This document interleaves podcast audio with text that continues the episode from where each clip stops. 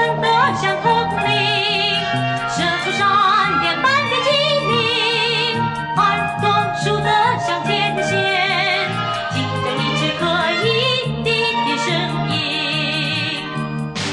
我快溜进去 Hello，大家好，欢迎收听最新一期的马探长与池子， Hello，大家好，我是马探长。我是池子。那个今天跟大家聊点儿跟童年回忆有关的话题嗯，啊，童年回忆再解读，你们怎么还不讲灵异啊？还不讲啊？别别老讲了，再讲灵异这，半夜到被窝里找你，你受得了？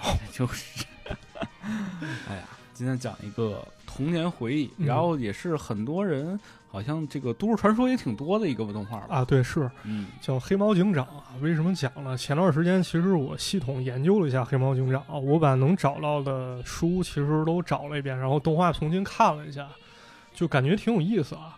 当然，这期节目其实，在视频我也做了，到时候具体什么时候上线我也说不清啊，我也不知道。大家可以结合着看。对嗯，，但是呢，就是视频其实能够承载内容是相当有限的，嗯你尤其要保持一个内容和思想的连贯性，其实好对多内容得做一些删减。你想想，一个视频十分钟，对咱一期节目一个小时，啊，嗯很多东西没法展开聊，所以这期节目呢，我是想把一个十多分钟视频给它扩充到一个将近一小时一体量来，跟大家具体聊聊黑猫警长这东西。 《黑猫警长》大概它是你什么时候看的？我没印象了，反正就一直好像伴随着小时候成长，就幼儿园那阶段，其实就开始看、嗯你看的是动画片吗？动画片儿，啊，但好像他也有自己的漫画书吧？呃，有漫画书，有对其实那个今天这个话题就是由两本漫画书开始了。首先，先跟大家说一点回忆相关的东西。咱们小时候其实文化资源是非常匮乏的，这个这个咱们得承认哈。匮乏，对，不像现在有 B 站、有手机、嗯啊，有 P 站，什么都能看。什么啊什？么？那个别那瞎个说 Pen 就是那个绘图网站对对啊，对能够看一些插画，很有意思啊。你们就当这个听。对嗯，， 但是呢，咱们那时候想看的作品其实只有俩字儿：随缘。所以啊，给什么看什你就么。逮着什么看什么，基本上就这感觉啊。对，于是呢，在那一个阶段，市面上其实充斥着一种粗制滥滥造的一种魔改漫画。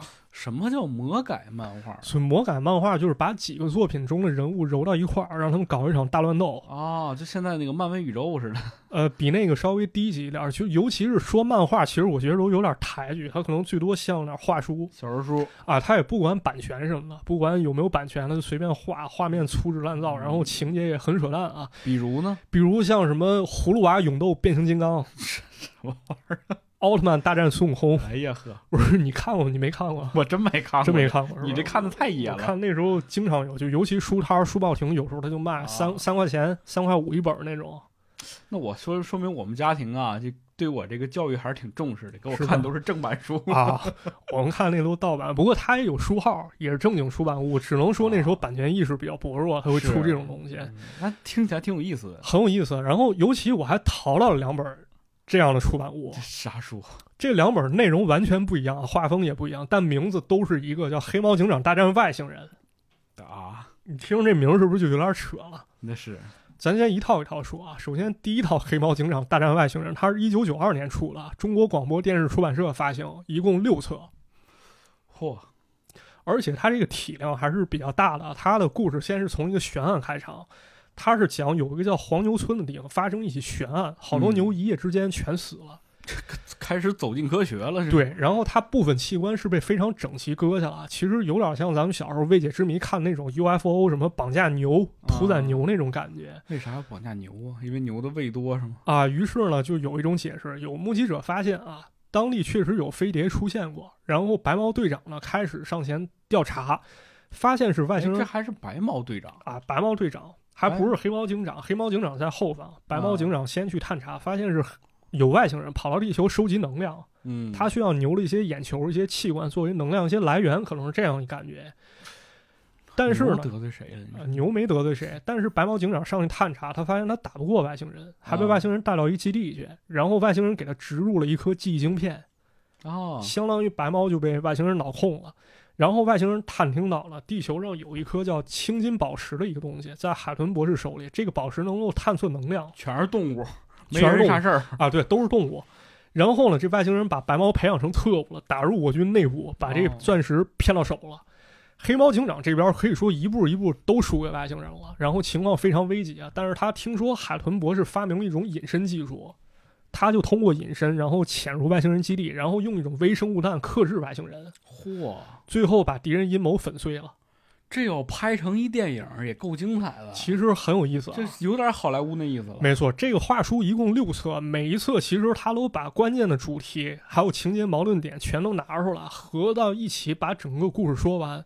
虽然它是有点像连环画那种画术啊，但是嗯起承转合、人物刻画、悬念设置，其实都是比较上乘的。咱们再看那个第二套《黑猫警长大战外星人》啊，这一套跟刚才咱说的那套完全不同啊，它是分上中下三册，嗯，就是这属于这种三级片儿啊，上中什下么叫三三级片儿了。就一共三集嘛，上中下嗯好上中下行集行啊，由这个大众文艺出版社于一九九四年，也就是两年之后发行哎，就是你出生那年啊。我出生那年，它风格上明显有一种分镜的概念，哦，比较偏向于咱们看这漫画，但是情节就很套路。还是攻打地球这一回事儿。他用一句话总结，就是外星人上来就打地球来了，嗯，然后他们拿出高科技武器一点零，黑猫警长就拿出高科技武器二 点零，给他反攻过去。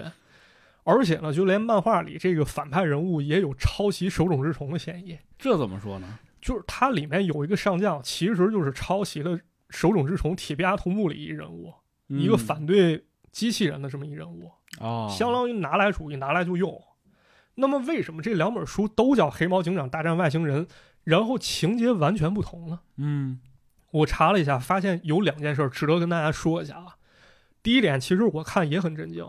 咱们说的第一个啊，就是九二年出版那一版，情节不错那一版，它这个《黑猫警长大战外星人》编文其实就是动画《黑猫警长》的原作者朱志祥。哦，就是说他其实是有一个本子的，没错然后人家把它画出来了。对，嗯，这也就是说，这个漫画看着扯淡，好像是魔改的，但是原著，对，它是官方续作。怪不得呢。第二点是什么？我更震惊的一点，这两套漫画之间有一段官司。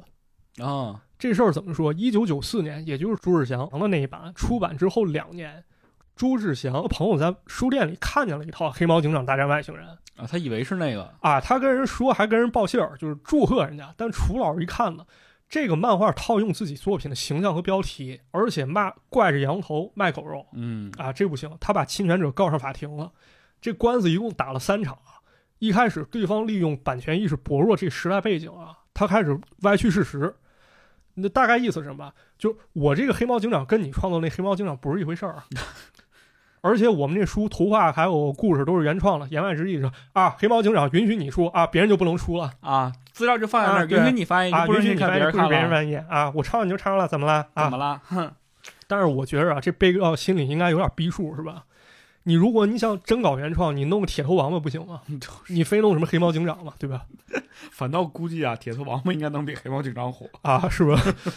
反正最后呢，这原作者楚老呢，先败后胜，连打三场官司，最后让对方服软了。嗯，那么问题也就来了啊，咱们小时候看了《黑猫警长》，故事发生在哪儿？森林王国，对吧？对啊，为什么后续他跟外星人会扯上关系呢？这本来它好像是一个还是很很普通、很自然的一个把人物、把动物拟人化的一个小故事。对，为什么呢？所以今天呢，咱们主要的这期节目呢，是给大家比较细的讲讲《黑猫警长》的诞生，包括咱们没能看到就是动画五集之外的一些故事啊，啊，咱给大家讲讲啊。来，首先，咱们先得闹清一点啊，《黑猫警长》就是咱们小时候看这动画，首次诞生是在一九八四年。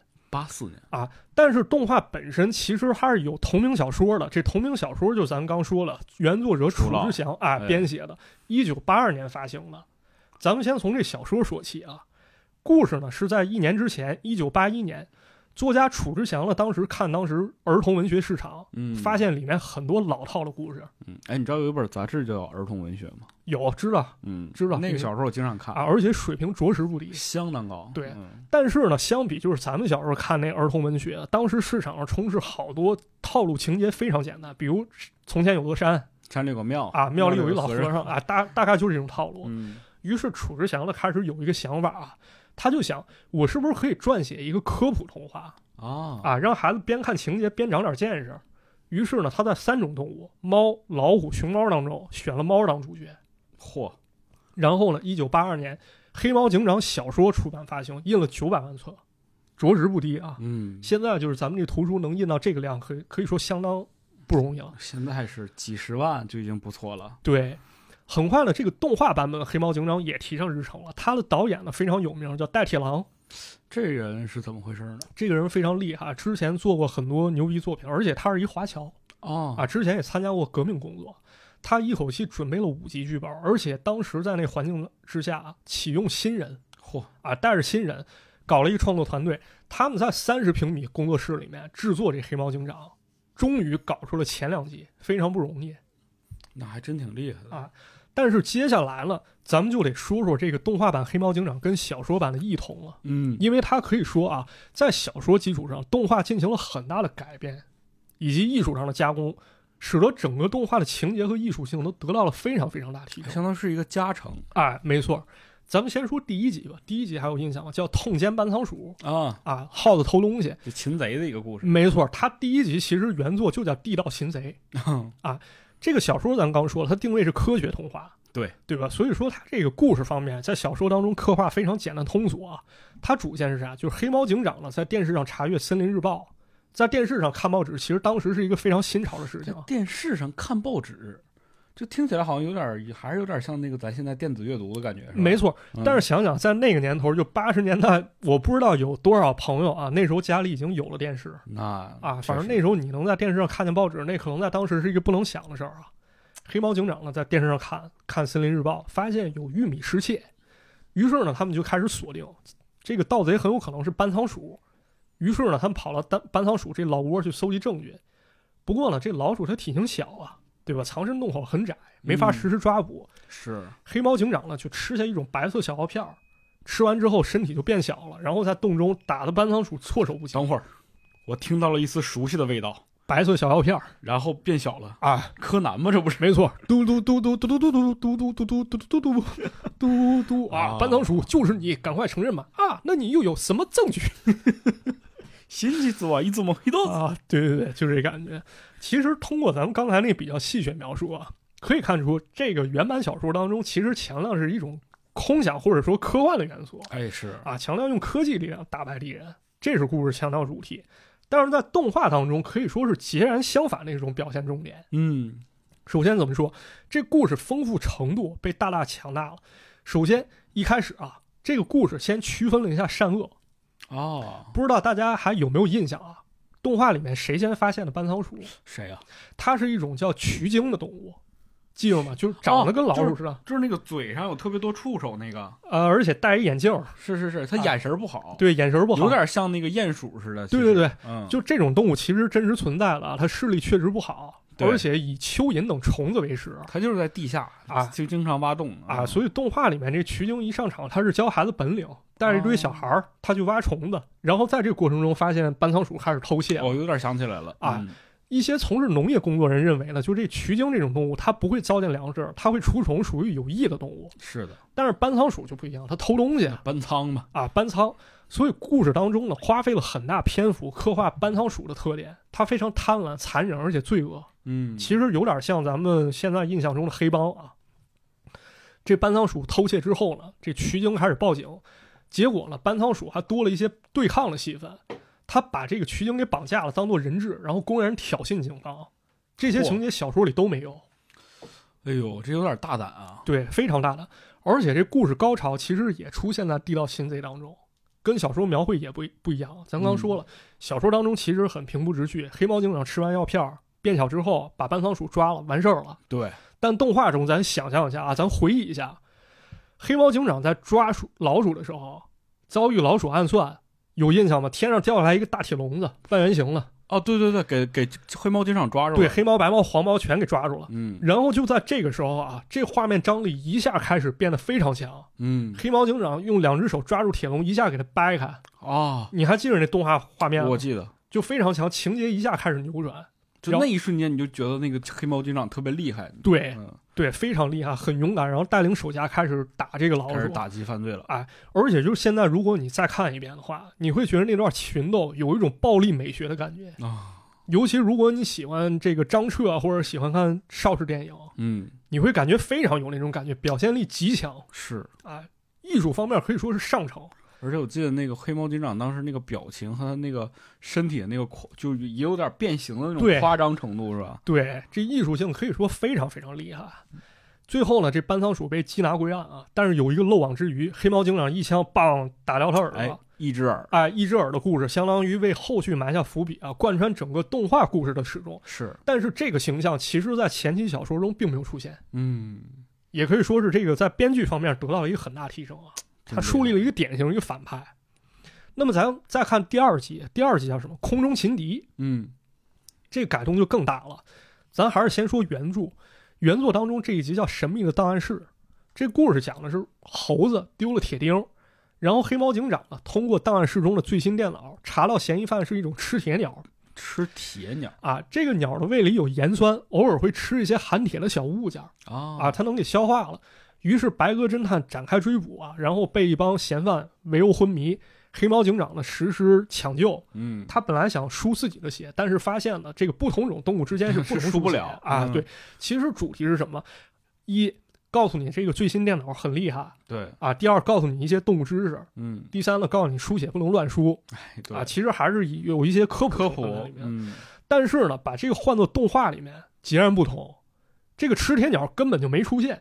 啊群居吃天鸟被替换成谁？一只耳的一大哥，啊，对，记着吗？一只耳过去搬救兵，我说是是啊是谁呀、啊？原来是大哥啊！嗯，一看石猴鹰，这故事前半段石猴鹰登场之后，非常非常恐怖，就特别昏暗的对场景，尤其在雨夜出现，整个画面是一种非常阴暗的色调。这石猴鹰还穿着一外套，你看不清它真实面目是什嗯么。然后呢，它就会在雨夜掀翻房子，把那小动物小孩抓走，对，吃猴子，而且把那猴子它都给吃了，对啊，直接当时，吃，非常恐怖。当时特吓人，啊，而且他制造这种压迫感，通过一个手法怎么表现呢？这孩子被抓走走，家长一点儿反抗能力都没有，嗯，非常恐怖，一种特别压倒性的恐无怖助啊！对，而且呢，这石猴鹰力量过于强大啊！这个白鸽侦探过去不是前去调查了吗？他根本就打不过石猴鹰，他拿枪打石猴鹰根本没用，嗯，然后石猴鹰一下给他甩翻到地下，白鸽侦探被打昏了。最后是怎么着？这个直升机部队被黑猫警长派出来，经过一番苦斗，把石猴鹰羽毛削光了对，飞不了了，啊，才把他逮起来，然后连同他老窝一块儿抓走了。是，聊到这儿，就不得不说一点啊，很多朋友觉得黑猫警长这动画残忍恐怖嗯，啊，很多人会讨论这点，但我感觉啊，这种恐怖很有可能是来源于现实。对，这个怎么讲？咱得结合历史跟大家分析啊。首先，黑猫警长成文后，小说成文后啊，嗯，跟动画制作期间，这时候咱们国家正在改革开放初期。哎，八三年呢，还经历过一次非常重要的八三严严打。八三严打啊嗯这个很多影视作品当中大家也应该能听说过，没错，这故事里呢，可能就能看出人们对犯罪的一种引诱啊。嗯，虽然我个人认为啊，我也相信创作者不一定是故意为之，但是艺术作品首先它的创作来源最直接的其实就是时下的生活对，而且其实他时下的生活就是会影响到这个人的当时的心态。啊，想法和创作他。可能没有那么想，但是他在创作当中就融入了自自己当时那种恐惧和那种想象。对，针对这一点呢，有一个学者叫姚云帆，他指出了一个观点啊，我觉得非常精准。他说石猴鹰的残忍就呼应了八零年代早期国内社会对于流窜作案和人口贩卖案的恐惧。嗯，这该怎么理解呢？咱展开对顺着这个思路开始跟大家讲解啊。首先，先说说流窜作案吧，这词儿现在听着好像有点陌生啊。流窜犯，大家可能都不听不知道这个词儿。对，好像你听郭德纲相声，你可能能听到，这 是一流窜流氓团伙。对，啊。所以我结合一篇比较古早文章啊，这是八四八五年《人民司法》中刊载了两篇文章，结合起来跟大家介绍一下啊。首先呢，改革开放之后，人口流动开始增加了啊。对这个知网上最早探探哎讨呦你提到了一个什么东西，知网，我没听说过 呀。你没听说过是吧？这很重要啊，这知网这个。呃，说给某些同行听啊，对，这个知网可以去看一看啊，啊找一些文献很有用啊。翟天临，你睡觉了吗？啊，这个知网啊，这个知网上面有这个关于流窜犯罪的研究啊，嗯，最早呢就始于一九八四年，刚好就是《黑猫警长》动画播出的这一年啊。是，这一年呢，天津市高级人民法院研究室针对流窜作案的特点进行了分析啊，有这么几点我觉得很可怕，单拎出来给大家说一说啊。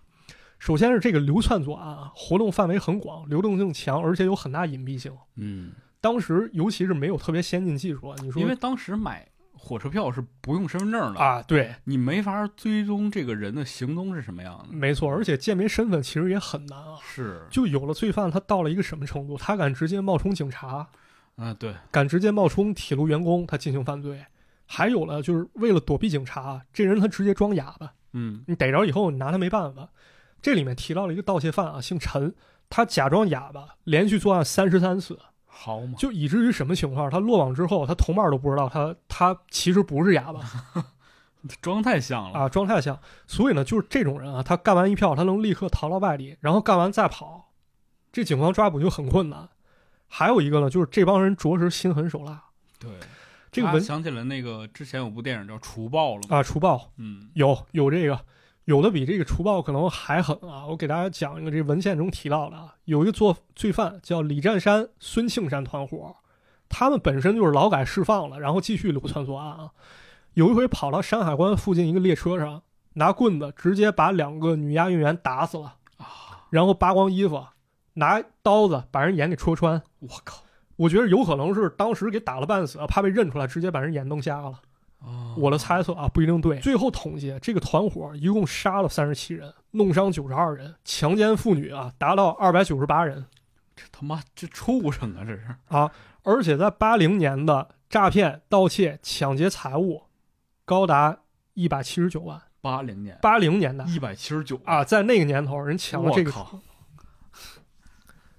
还有呢，就是什么呀？咱们之前有很多播客同行都讲过东北二王案啊，哎，其实这也是一个比较典型流窜作案啊嗯，对对啊，对，一路南下他实走施了犯好罪。好长时间，啊，这就是当时的一个背景，流窜作案。咱想想也是，这个比如易志尔吧，易志尔他好像一直在一个流窜过程当中，嗯然后不断去找团伙去犯罪对，而且他到处都有朋友嘛，啊。那么接下来呢，咱们要给大家讲的就是人口贩卖案了，因为石猴英他是抓小孩儿的，啊啊，你说现在这么一想，这个石猴英这个角色确实像人口人口贩子，有这感觉啊。嗯我这儿还查到一个很有意思一资料啊，网易新闻根据“保卫回家”这个相当于公益组织啊，对，它提供了不完全数据，做了一个统统计啊，儿童失踪数呈现这么一趋势，从八零年代开始逐步增加，九零年达到顶峰，然后才开始逐渐下降。对，这个为什么我印象非常深刻？因为小时候东北啊，我嗯们那边经常就是流传这种说哪哪哪有一个团伙啊过来开始拐逮小孩子了，偷孩子，啊，对，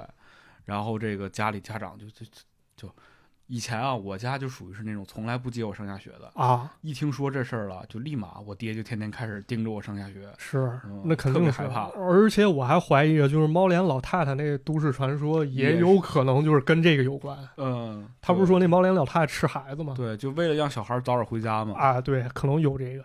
然后咱们说这一段时间为什么会高发呢？嗯有这么一个历史背景啊。一九八零年，咱们国家开始提倡只生一个好。哎，一九八二年了，咱们政治课本都学过啊，计划生育被定为基本国策。是的，那么这个时候呢，就催生了相关的买方市场。有的人重男轻女，就觉着我得养儿防老啊，嗯，将来有孩子照顾。于是呢，拐卖儿童开始高发，有买卖就是杀害嘛。对，不不不，有买卖就有人偷。没错。总之呢，黑猫警长的动画内容相较于小说内容而言，它增加了很多啊，可能我感觉是源于现实犯罪的一些描写，是，而且也在一定程度上能反映时代特点啊。但是这两集动画花了十个月精力拍完了，拍完就被叫停了。这为啥呀？理由啊，听起来很无厘头，说里面打打杀杀不符合传统美学，科学道理也没什么艺术性，谁说站出来？就这么一说辞啊，其实很有时代特色啊。毕竟当时社会风气非常非常保守。在这儿再给大家补充一个发生在八十年代末的一故事啊，这事儿在一九八七年，美国孩之宝公司找到央视嗯，推销变形金刚动画片儿对，孩之宝嘛。啊，但是央视给拒了啊，说这里面涉及大量战争和打斗场面，不符合我们国情。好了，孩之宝又找到上海方面，说我们可以免费转让动画播放的权利。结果这么一波，大家都知道啊，这变形金刚火得一塌糊涂啊。虽然这个玩具卖得很贵，但是卖得很好。对，不过没过多久啊，一个胡姓的妇联书记处书记提出了反对意见。怎么说呢？他这么说啊，有一次我的小孙子非让我讲变形金刚的故事，我没看过电视，但一看画册，画面文字不美，思想内容荒谬，宣扬好战，加上意思不连贯，根本没法讲。再一看定价，十几页的一本画册，有的八九角，有的一块多，印数都在六七万册以上，最多的竟然高达二十五万册。什么意思吧？这事儿没完啊！到了八九年，这个胡姓妇联书记处书记又跟许多人大常委会常委委员啊，在第七届人大常委会第六次会议中发言，他们认为啊，变形金刚思想内容荒谬，主要宣传好战，对下一代有毒害作用嗯，啊。然后支持的声音也出现了啊，特别是家长同志，为啥呢？变形金刚它贵贵呀对，买不起。孩子非要买，这不是给家庭造成负担吗？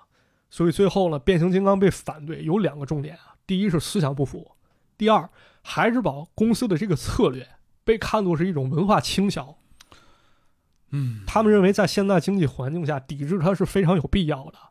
所以现在来看，这些理由结合时代，可能有一些所谓的合理性，对，但也是荒谬的啊。嗯，但是啊，不管荒荒谬还是合理，咱们可以看出一个特点：文艺作品能否存在或继续，有时候就在于一句话、一种观点、一种引诱、一种思潮。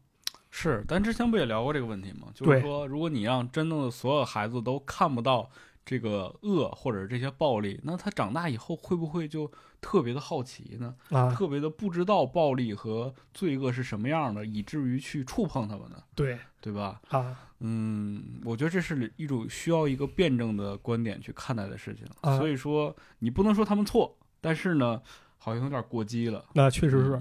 但是呢，过了一年半之后，黑猫警长这事儿又有转机了。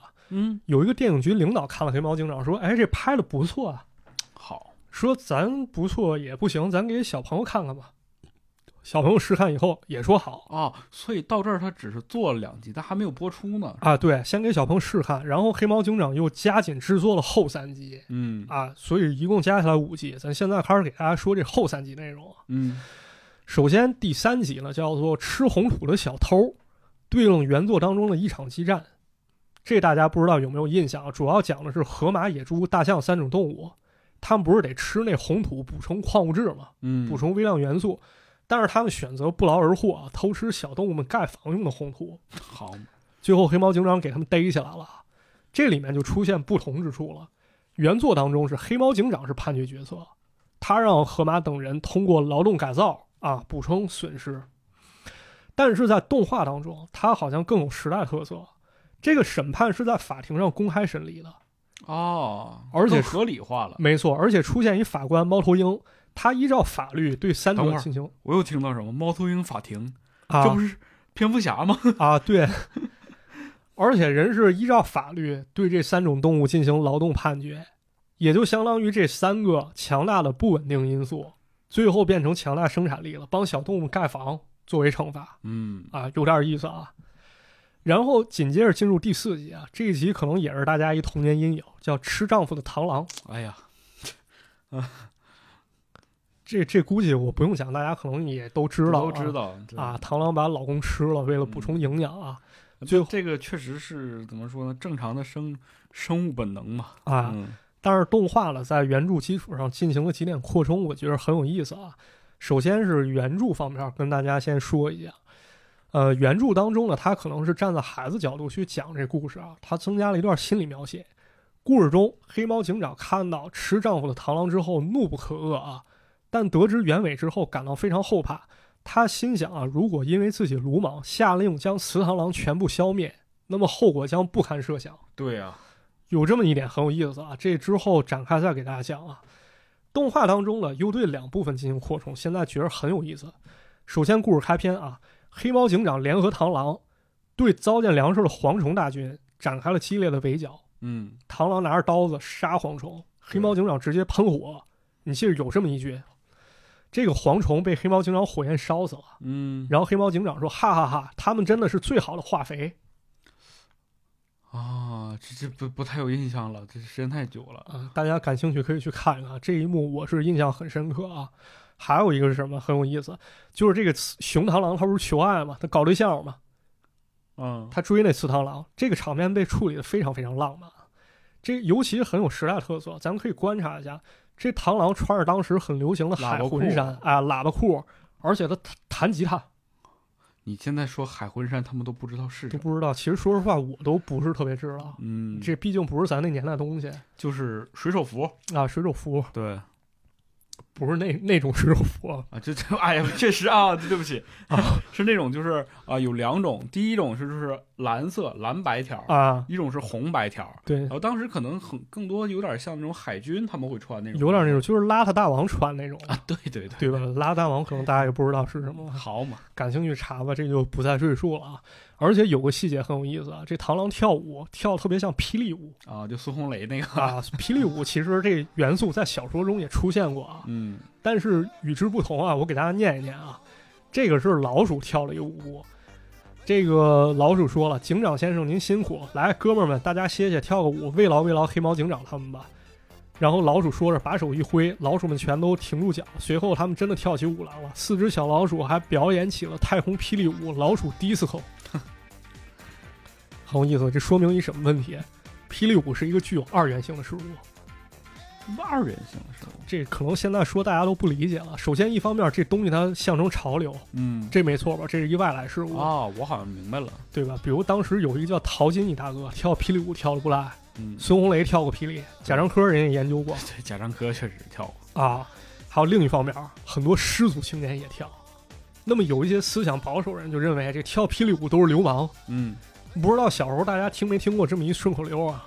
嗯，给大家念念啊。张大宝不争气，抽烟喝酒跳霹雳，男女厕所随便进啊，随便进，随便进。怎么就跟张大宝有关系？啊，反正就抽烟喝酒跳霹雳了，这都不是正经人干的事儿，都觉得这是失足青年啊是他有点儿就是在那个老人眼里看起来有点不着调的感觉啊，不正经。嗯还有人就把问题上升到更严重高度了。我又查到一篇文章，是八八年一个叫黎明的人写的黎明，啊，他写一篇文章叫《当代中国文化危机的三种表现》，其中就提到霹雳舞。他说，在十几二十岁上下青年一代，满怀热情地欢迎西方实用感性文化的输入嗯，disco、霹雳舞、流行曲、早恋。啊，面对当代中国文化的这种畸形，存在着两种有害的思潮。哎呀，呵，一个误导，一个推波助澜，好家伙，啊对应了危机。总结啊，概括：西方超前消费的享乐主义文化，过早严重影响我国最年轻的一代，片面效仿西方娱乐文化的狂热，更凸显出整个中国文化价值系统的危机。嗯。大家说品读吧。说的反正嗯，大家自己研究吧。啊， 我我个人感觉啊，我我感觉不一定对啊，反而在一定特殊的历史时期啊，就一些文化现象，在大大家或者说他人评价，其实可大可小了是，啊。而但且是那个时代，我觉得就是对于给一个事物定性这个事件很重要，啊，对吧？对所以说，他一旦做出了某些他们所谓的评判或者是价值观的一种就是确认，那这个事情他其实在大众心目当中就会觉得它不是一个好对，不是一个好了，啊，所以说这个影响力还是很大 的嘛。没错。但现在大家伙儿就开很放多元了对所以多说元了你说的坏，有人说的好，大家伙儿就是辩证的去看待。辩证对，兼收并蓄吧，对对，这个现在反正大家进步了啊。嗯那说完螳螂，咱接着讲啊，咱接着讲就是这个所谓未完的结局了，叫会吃猫的娘舅。，会吃猫， 哎呦，开始了，会吃猫的娘舅这一集其吃实小说猫鼠啊，啊，吃猫鼠小说中也有对应，叫《老鼠开大会》。嗯但是这个故事很有意思啊，我在最早发行那个小说里面读到这故事了。但是二零一六年这再版小说当中，我发现这故事其实就没有了，不见了。啊，被改了吗？可能是这个场面过于血腥啊，不知道什么原因它没了嗯啊，很有意思。咱接着给大家讲讲这动画，帮大家回忆一下。这动画里面，一只耳偷渡出境了啊，对，啊，跑到非洲勾结境外势力，是找是是，找他舅舅了。那靠山吃毛鼠啊，对，也不知道为啥他舅在非 洲，还记得这个舅舅出场的时候特狠，哦记得吗？就拿一桶扛着一大猫爪子扛着粮食就进来了，啊，对，非常狠狠毒一角色啊。然后他们就来到了咱们这块儿这森林王国，嗯，开始干坏事儿啊。先是一帮人调虎离山，调猫离山啊，然后另一帮人攻入黑猫警长基地，然后吃猫鼠开始喷出一种喷雾，对，把战士迷晕，然后开始疯狂打砸抢。记着这段吧。记得，然后呢，这黑猫鼠其实有弱弱点啊，但是藏在黑猫警长档案库里面。他开始逼白猫班长交出档案库钥匙嗯，白毛班长誓死不从。然后动画中最残酷的场面啊，我认为最对残酷场面出最现吓人的场面出现了。啊，吃毛鼠把白毛班长血吸干了，然后因留为下你从小没有见过任何一个坏人把好人干掉，对，就这种这么残忍的方式，尤其是在啊动画片里，没错你就当时你就吓坏了。啊，把人血给吸了。但是呢，这个场景在原作当中其实不一样了啊。首先啊，吃毛鼠在原作中不是一只二舅舅，嗯，他就是从非洲搬来救兵，一共来了俩。哦，然后关于白毛的死啊，故事中这么说了，我直接给大家念得了。跑在最前头的一个白毛警士刚冲到门口，忽然他闻到一股非常强烈的臭味儿，马上感到一阵头晕，再也站不住了，一下子跌倒在地上。这时候，那两只非洲老鼠就十分迅速地扑上来，把他的喉管咬断了，吸进了他身上的血。然后那些白毛警士们看到这悲惨的一幕，一个个都呆住了。过了好久，才想起打电话向黑猫警长报告，嗯，没有矛盾性。没有矛盾性。啊，但是动画改编的很好，很有这个戏剧冲突啊。对，尤其那一幕，黑猫警长抱着那白毛班长，啊好兄弟，我一定为你报仇，真是好样的。嗯，然后呢，黑猫警长就用了这个防毒面具克制毒气，把吃猫鼠当场击毙。森林王国恢复宁静，而且在这个原作小说当中，吃猫鼠下场反而更有戏剧性。这故事怎么讲呢？小说中，黑猫警长逮捕了吃猫鼠，然后给白猫立了一座纪念碑。在追悼会上，他将两个吃猫鼠宣判处死在纪念碑前，哦，是有点秦桧两口子那意思啊。血迹，啊，血迹这感觉。但是呢，在咱们这个动画当中，吃猫鼠直接是他逃窜的过程中，直接被黑猫警长棒棒两枪打死了对，啊，跌到海里了。于是呢，学者姚云帆又给了一个评价啊，白猫班长的死好像相当于黑猫警长一次觉醒，嗯，这怎么解释？先前故事当中，对于不同的犯罪，黑猫警长给了不同处理方法，比如吃红土那动物不劳而获，那就让他们劳动改造，对，石猴鹰过于强大，就把它羽毛削去，然后削嗯削弱它的力弱量他嗯啊。，结尾也没有交代它有没有被处死，只是带走了。但是像这种黑毛鼠危害过于强大，必须彻底在肉体上对它进行消灭。嗯，我觉得这是跟咱们那个就是法法律当中这种量刑是有关系的。啊，没，错，有点这感觉。嗯，然后呢，黑吃毛鼠被消灭之后，黑猫警长的故事就结束了，动画版故事就结束了。嗯，对，但是画面上出现了四个字儿啊，黑猫警请哦长看下集。对，棒棒棒棒，就那个特别经典一镜头，非常经典。之后就没下集了就。 没了。啊，没有下集了。当时小时候咱可能也没注意到这细节啊，嗯也，不知道为什么不拍了啊。但是多年之后呢，有这我么我不觉得是不拍了，我以为是我没看着，啊，他不播了，可能 对可或者能播了咱没赶就上，就没赶上，可能啊对因为确实小时候看漫画、看动画片啊，不是一个连贯的过程。 有有头没尾了，逮着啥看啥，有了看不错了，还家长连有贯一天性心情不开心还看电视呢，不是就是咱们把一动画看全的概率到底有多低？哇，哦非常低。首先，它电视得播，对其次你那时候得有时间，对，第三然你爸妈得让你看，后啊，哎呀，太难了。太难了。啊这好多动画其实都不是属于我都不知道结尾或者是开头。对，比如说啊，蓝皮鼠和大脸猫，啊比如说什么呃大耳朵图图，啊，就这种我都是看了一两集就特喜欢，然后就看不着了。对对对，嗯，然后可能在有一段时间能看到的时候就就播没了。对，过个三五年又重播一次。然后那时候吧，这个动画片也短，就几集可能就就不是特别多，对，特别就是等以哦说后等以后退休吧。退休慢慢看吧。啊，不过说完这个，再给大家说另外一个挺有意思啊，就是关于黑猫警长为什么没有后续。大概在一零年之后吧，有这么一种观点，非常耸人听闻啊。他怎嗯么说呢？他说这个黑猫警长为什么停播，是因为它里面隐喻实在太特殊了。怎么说呢？首先，这黑猫警长穿着一身黑衣服啊，这是德国纳粹党卫军制服。然后老鼠很贪婪，为什么贪婪？哦它象征犹太人。石猴鹰能反派，比如石猴鹰吧，它那老窝有点像自由女神像，所以代表美国这些同盟国。类似附会还有特别多啊，咱就不一一赘述了。我你这么一说，这个事儿确实是确实是有些相似吧，不过也有漏洞啊。比如黑猫警长那警服，人确实是当时创作的时候，把各国警服拿给小朋友看了，他们觉得这德国确实比较帅，嗯于是选择。但是你要说他是不是在影射纳粹，这就很难讲。我觉得更多是一种过度解读。而且他表达一点什么，这一点就是相当政治不正确。他说啊，他是对纳粹非常惋惜那这就过分了。啊，所以让代表纳粹警长干翻了象征同盟国的这些反派，然后最后有高人发现了这些隐喻，叫停动画，这就很扯淡了嘛。这太扯淡了， 这这太扯淡！你就想这个本身教育咱们大家要讲究正义这么一个动画片儿不是你要这么套用的话，你套哪个这个警匪片儿里都行啊。啊，咱可以这这能找出很多是吧？这包括《马探长与池子》，说不定多年之后也有人开始说是吧？对，公这知他妈两个公知分子，操！是吧？很有意思，这就比较扯淡了，大家一听就行啊。嗯，关于黑猫警长到底为什么停拍，网上考据版本也很多啊，比如说版权纠纷，嗯，有说人才流失，也有说这导演受到打压。但是，二零一九年，这个澎湃新闻人采访了当时时任梅影厂厂长的严定宪，嗯这严老给出解释说，拍完第五集之后，其实就没有新的剧本提交上来了，哦，而且呢，这黑猫警长没能在国际上拿奖，导演带铁狼了也积累了很多不开心，所以心灰意冷。就没做下去。就没做。其实咱们可以结合梅影厂作品分析一下啊，梅影厂很长一段时间，其实他们寻求的是一种带有民族性的作品。嗯，比较典型是什么？小蝌蚪找妈妈水墨风格，啊，水墨风格很有意境。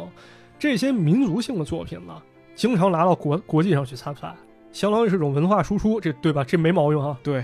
但是黑猫警长故事其实很现代啊，它跟咱们传统意义上民族性还是有一定距离，是所以在当时那种背景下，其实很难拿到国际上去参赛。它是一种普遍存在于各国之间都有的一种警匪故事。啊，黑猫警长呢一直就是在国内反响非常热烈，国外好像并没有得到同等声誉啊。如果我要是大铁狼的话，我可能也会觉得比较遗憾啊。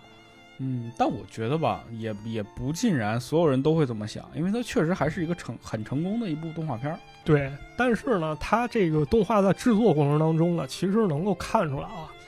如果要是从美术角度，它可能对于迪士尼或者说一些西方动画的表现形式有一些借鉴。嗯，我自己觉着啊，可能大佬也会觉着我拿出了一个不输你们的一作品，对但是我没有机会在国际上给你们展示，啊，那这么一说，确实比较遗憾。确实有一种遗憾。确实，它的艺术性可以说做得非常非常好啊，嗯，在那个年代确实很超前啊。所以在拍到第五集的时候，这时候大铁狼就想过，让伊之尔干脆被打死好了，咱就把它完结了。最后呢，是一个制片主任啊叫印西庸，他拦住了大佬，他说把这个请看下集保留下来吧，嗯，咱留个悬念得了。最后保留下来了。哦，啊，是这么一回事儿啊。按照这个梅影厂的说法，但是呢，又有网友说了，说《黑猫警长》这片儿其实有很大问题，这玩意儿政治不正确。啊你看，像那个咱刚说了，吃丈夫的新娘那集对，人家就是这种这种动物的特质。啊，蝗虫也是生物，为什么就能被烧死当肥料嗯，啊？这螳螂吃这个丈夫杀蝗虫，这就好了，你这不是生存权利就被剥夺吗？对，啊，是吧？这不是集权吗？但这个问题呢，明显是咱们长大之后才会产生疑问啊。就那个时候可能对于动物的这种或者是自然环境生态也没有那么了解。对，但是没关系啊，咱们现在用三个角度来辩驳这种说法。首先，第一点啊，咱这么分析，《黑猫警长》当中情节展现依托的是两个方面。首先，一方面，故事起因往往是因为动物习性，对，对吧？比如大象要吃红土，它要补充矿物因为质它本身就吃红土。啊；螳螂吃丈夫，它要补充营养，这是一种本能，嗯，对不对？另一方面，情节推动呢，它有时候需要科技，有时候需要黑猫警长档案库，有时候需要秩序，然后维护安定。是相当推动这情节啊。然后呢，故事当中，比如大象他们吃红土不劳而获，被判处劳动；螳螂吃丈夫出于本能，黑猫警长选择无罪释放啊，然后请科学家研究营养问题。但是呢，在动物本能和秩序方面，必然会出现一种不适应性。嗯，在这儿给大家举一个非常典型例子啊，小说当中有一个没有被动画化的故事，叫《错误的决定》。这故事很有意思啊。故事当中有一条蛇吃了一个青蛙，嗯，黑猫警长看了以后特别生气啊，他召集部队把森林里所有蛇都消灭。好嘛，但是执行任务之后，生态出现失衡了，蛇的天敌老鼠多了起来，开始为非作歹。然后警局也被报复，一条巨蟒把警局围困了。刚才咱读的那一段啊，就老鼠跳 disco 舞挑衅那一段，就出自这儿。啊啊所以在不得已情况下，黑猫警长只能把这命令撤销了。对，因为你想想，很多其实，在那个很多纪录片儿嗯，在拍摄的时候，就尽量要隐蔽，要保证这个我记录的环境是真实的。对，它有一点就是非常重要，比如说你看到一个豹子在吃这个追这个鹿、嗯对或者追山羊，就你一定不能去干预。啊你，虽然看起来很很残忍，但是这是一个生态环境中必然会发生的事情。没错，你一旦把说那啊，这个我我特别喜欢鹿，然后把豹子都杀了，对其实鹿的话就会开始因为它的老龄化问题，然后这个鹿的物种也变没了。是。所以从咱们这个错误的决定这故事可以看出来啊，黑猫警长当中的智学是相对咱们人而言的。对，举个例子啊，如果有人杀了人呢，他肯定是杀人罪，嗯，对吧？？要判处责罚。但是这种秩序如果放到以生存为本能动物身上，就会出现矛盾。比如说，这老虎它就是肉食性，它吃了山羊，你是不是该判它犯罪，嗯，是啊，对吧？这矛盾性就出了。那咱们再说第二点啊，这个问题是怎么解决的？其实动画方面做的很好补充啊。首先呢，导演对第这两者不平衡进行了一定缓和，他对动物进行了一定区分。嗯，比如咱们开头说了啊，这个渠鲸跟潘班仓鼠看着很像，都跟耗子似的啊。对。但是呢，渠鲸是抓虫子的，嗯，班仓鼠是偷公家东西哎，啊，所以这一个好一个坏，相当能给孩子区分啊。这种它是以行为好坏，对，一个作为是判靠断自己的劳动，一个是靠这个投机取巧。没错。然后咱再说这个吃丈夫的新娘这块儿啊，这蝗虫被处死，因为他们飞过来的时候手里就拿着尖刀，表明是要来找茬儿的。嗯，挑事儿的。对，它就是社会人民的另一面儿。这大象不劳而获，它吃红土，它是本能，对吧？但是它偷吃的是别人的红土吃的是别人家房子，啊，没错。这么一来呢，这种善恶观念其实就能更好传达给小朋友了对，啊，也是挺高明一手法。嗯，咱们再说接下来第三点啊，也是咱们今天一重点。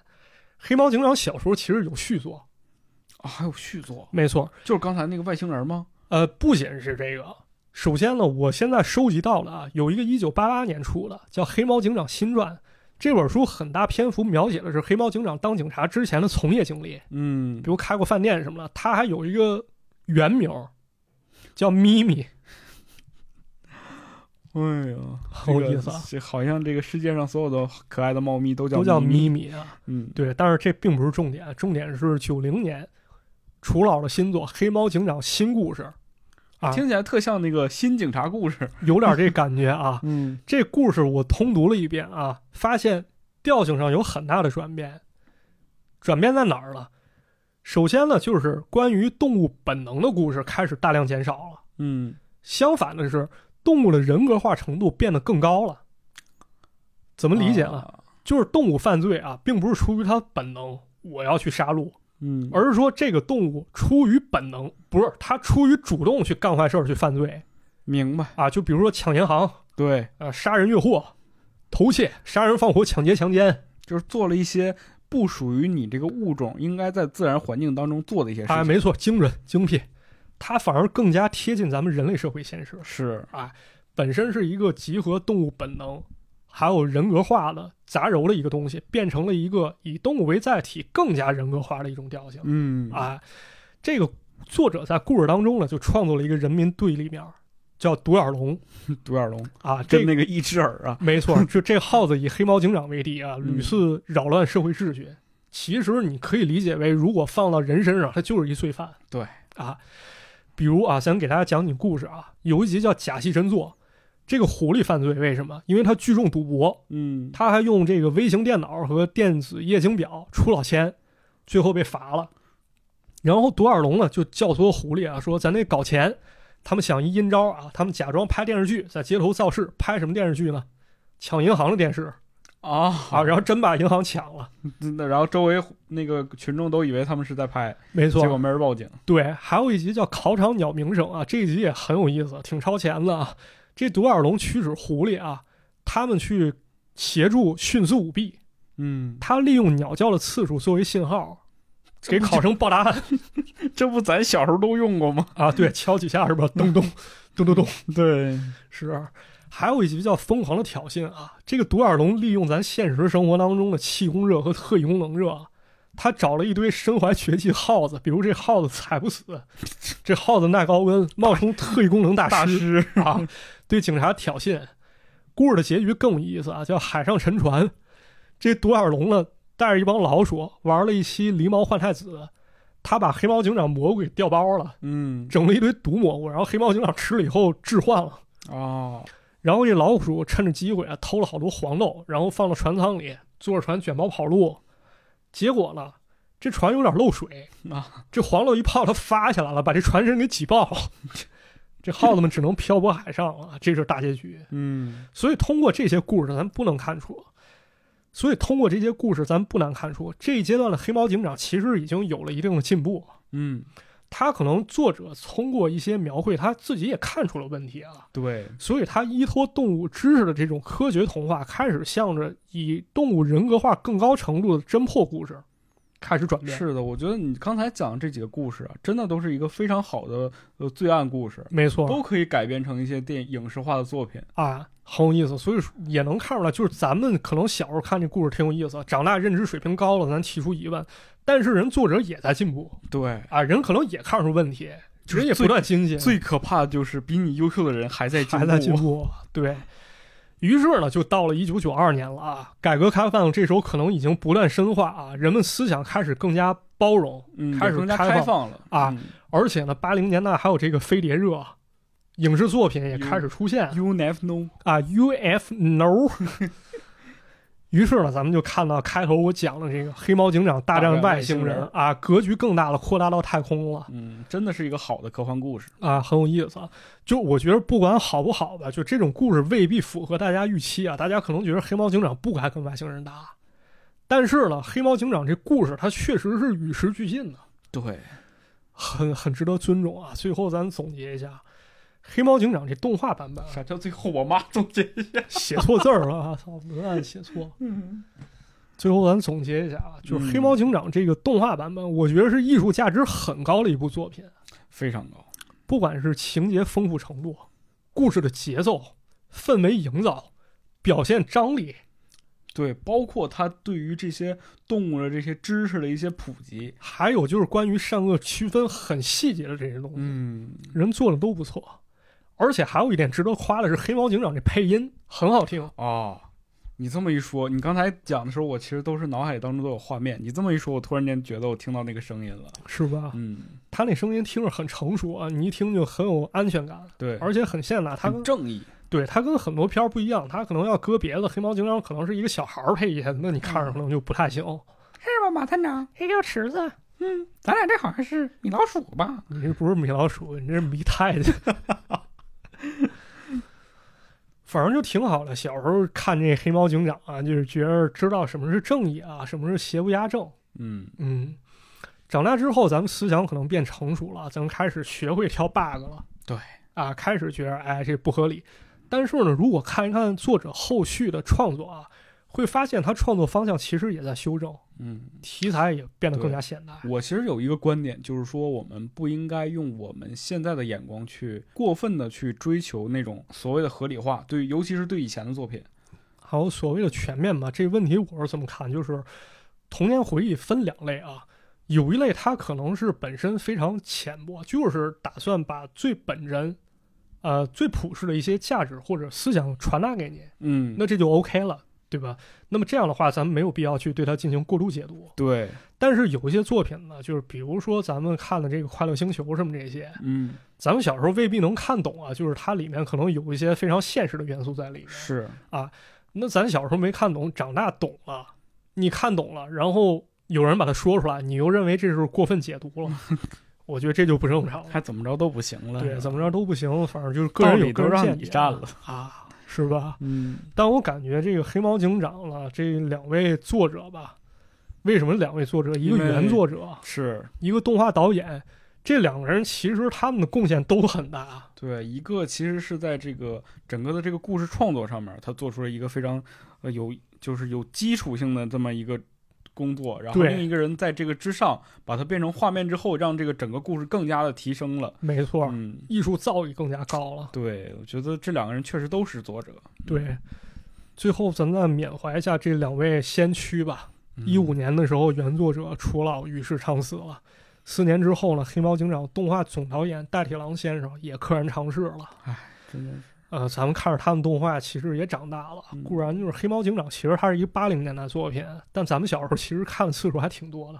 对他总演了，对吧？反正制作这节目的时候，当时其实我想的是找一些比较猎奇的故事，然后比如揭开《黑猫警长大战外星人之谜》吧。但是找来了好多书啊，我看着看着，最终感觉啊，还是他们这些创作者的良苦用心和真诚最能打动我。对，我觉得就是我们在怀旧的时候，不一定追求那种特别猎奇，就因为你要是真的的去能理解这个创作者的意图，你会发现这些朴实的故事其实更有力量。没错，嗯，所以说，如果我们讲这些故事，你听完之后觉得我的天，我小时候看过这么牛逼的故事吗？我觉得这个我们节目的目的就达到了，对，嗯，反正挺好了， 挺好，挺好的。很感谢啊，对感谢小时候能看见《黑猫警长》这么优秀我作觉得品。今天也是不仅是要怀念这两位作者吧，同时在我们小时候其实有很多非常优秀的动画作品。 对，其实当年上美场啊，真的是一个神场。是我的天啊！你想想宫崎骏后来什么，就是这种这些所谓的大家知名的日本的电影动画导演，他们都觉得上美场那当年真的是一个巅峰。你像小蝌蚪找妈妈，你像大闹天宫，对，还有什么九色鹿、九雪色鹿孩子， 《天等书等奇等谭》等我的天，啊太厉害了！所以说，如果大家真的有这种童心，或者是想追求一下以前的这些所谓的这些非常经典的故事是什么样的，那大家伙可以去看看这些经典的作品，你就对会有一种新的不一样的体验。对，嗯而且它一点都不带过时，没它错，会随着时间的这种加深，让它变得更能加有价值。是，我就觉得非常有意思一点，非常厉害一点是什么？就是在通俗和艺术当中达到了一种平衡。太厉害了，你要说艺术，它不是追求全，就是纯粹的艺术，你看得懂；嗯。你要说它通俗，你看了以后，你会觉得这东西有说不出来的美感。好的，那其实这期节目到这里也就差不多了。最后让纳瓦探长跟大家说一下，我们这期节目会有哪些参考资料。如果大家想继续了解的话，可以去阅读一下。可以，首先是关于黑猫警长的书啊。首先，首版《黑猫警长》是福建少年儿童出版社出版的，这一版可以看一看。然后就是《黑猫警长新故事》，三环出版社出版，《黑猫警长》长江少年儿童出版社，这是复刻啊嗯，啊。还有《黑猫警长新传》，云南少儿出版社出版，《黑猫警长大战外星人》两个版本，一个是中国广播电视出版社，一个大众文艺出版社。呃，这六本儿书吧，六本儿，对，现在对都在我家了。嗯，我都买了研究了。然后就是关于黑猫警长著作权这个《大战外星人》著作权的争议，看两篇文章，一篇是布雄写的《谁是黑猫警长》，一篇是北京市高级人民法院刘威写的《黑猫警长大战外星人》的著作权争议。嗯，然后呢，还有一些关于采访和追忆当年的一些文章，啊比如楚志祥一曾以《黑猫警长》创作，当时想以熊猫为主角，《法制晚报》当时的一篇文章，还有一篇文章是《黑猫警长》导演大铁狼，艺术是我余生的归宿。还有一篇就是解读非常好，建议大家去看一看啊。姚云帆写的《黑猫警长与新秩序的表征难题》，这篇文章写的非常深啊，嗯，好多元素你看一遍是看不懂的，建议大家如果感兴趣，可以去深度读一下啊。完事儿呢，就是关于咱们八三严打还有这些罪案的一些文章，比如有一篇啊，严厉打击流窜犯罪分子，保障铁路运输安全，铁路运输高级法院政策研究室写的。 嗯，还有就是介绍到变形金刚这一块儿，南方周末写过一篇儿卖玩具的广告片《金刚中国变形记》，嚯，这名儿起的挺好。很有意思。啊，还有就是说咱们中国文化危机三种表现哪个？黎明写的这篇黎明文章嗯、啊，这差不多这个十来篇儿文献加书籍吧，这是这回参考资料。嗯，以上就是本期节目的参考资料。哎然后也是非常感谢大家收听这期节目。对我们节目呢会在各大音频平台上线，哎，欢迎大家呢，如果喜欢我们节目的话，一定要点击订阅。订 阅订阅我们的节目，这的这一个小小的动作对我们有很大的帮助。哎，在这里先感谢大家了。谢谢。嗯，那除此之外呢，也希望大家能够多留言、多评论，跟我们互动。如果有兴趣的话呢，也可以加入我们的微信社群，我的微信号是池子五九零一 c h i z i 五九零一啊，然后添加这个微信号就可以被我拉入我们的社群了。嗯，那这期节目就到这里了，就到这里吧，感谢大家的收听，我们下期节目再见，下期再见，拜拜。拜拜。向你致敬，向你致敬，向